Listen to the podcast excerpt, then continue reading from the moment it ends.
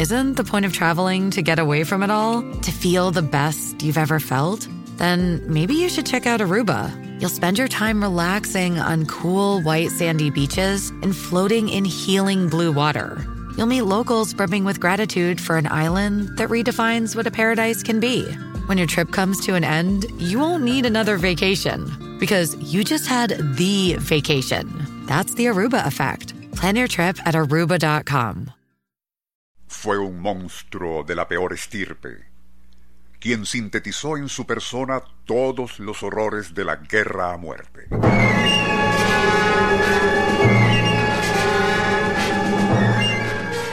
Lo anterior, tomado de uno de los escritos de Aristides Rojas, no se refiere a Bobes, ni tampoco al tirano Aguirre, sino a un jefe realista que sobrepasó aún a los anteriores en sadismo y ferocidad.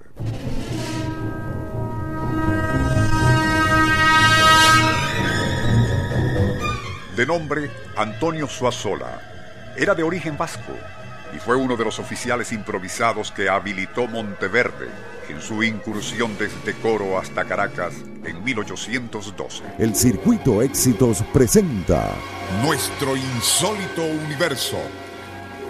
Cinco minutos recorriendo nuestro mundo sorprendente. Una producción nacional independiente de Rafael Silva. Certificado número 3664. La primera atrocidad individual y de que se tenga noticia, cometida por Suazola, tuvo lugar después del Tratado de la Victoria, cuando grupos del ejército bolivariano desertaron, presentándose ante Monteverde en Valencia. Fingiendo aceptarlos, el jefe realista decidió remitirlos a Caracas escoltados por Suazola, quien, y a medio camino, hizo que los degollaran a todos. Según cuentan las crónicas, aquel monstruoso individuo era evidentemente un sádico innato, quien parecía obtener un delirio voluptuoso al cercenar orejas, narices y dedos de sus víctimas antes de someterlos a la pena capital. Son tan escalofriantes en su ingenio diabólico las atrocidades que cometía contra sus víctimas que es preferible no describirlas pero superaban en crueldad y sadismo a las de un Atila o un Genghis Khan.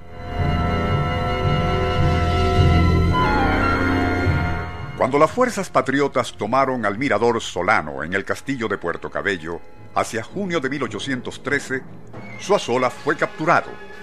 Sabiéndose perdido y que le esperaba una muerte ejemplar, le ofreció a Bolívar un canje, su vida por la del coronel patriota don Diego Jalón, prisionero de los españoles y por quien el libertador sentía la mayor estima.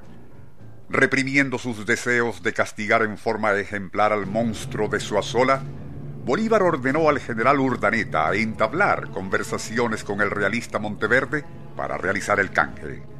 Pero tan insultantes y vejatorias fueron las respuestas del español que Urdaneta, colmada su paciencia, reaccionó diciendo, si el intruso exgobernador Monteverde está dispuesto a sacrificar dos americanos por cada español o canario, el libertador de Venezuela está pronto a ejecutar seis mil españoles y canarios que tiene en su poder por la primera víctima americana. En cuanto a la desproporción que existe entre la personalidad del ilustre y benemérito general Salón y ese infame asesino que es Suazola, a nadie le es desconocida. Por eso, y sin duda, ese mártir de la libertad que es el coronel don Diego Jalón, preferirá la muerte a ser canjeado por semejante monstruo. Inmediatamente después, Simón Bolívar ordenó que ahorcaran a Suazola extramuros del poblado y ante las tropas de Monteverde. Si bien en su relato Aristides Rojas no habla de la suerte corrida por el patriota coronel Jalón, se supo que si bien no murió ejecutado, Posteriormente lo fusiló José Tomás Bobes en una artera maniobra típica de su naturaleza retorcida.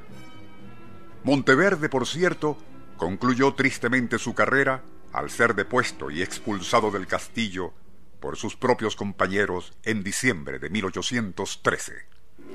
El Circuito Éxitos presentó Nuestro insólito universo Cinco minutos recorriendo nuestro mundo sorprendente.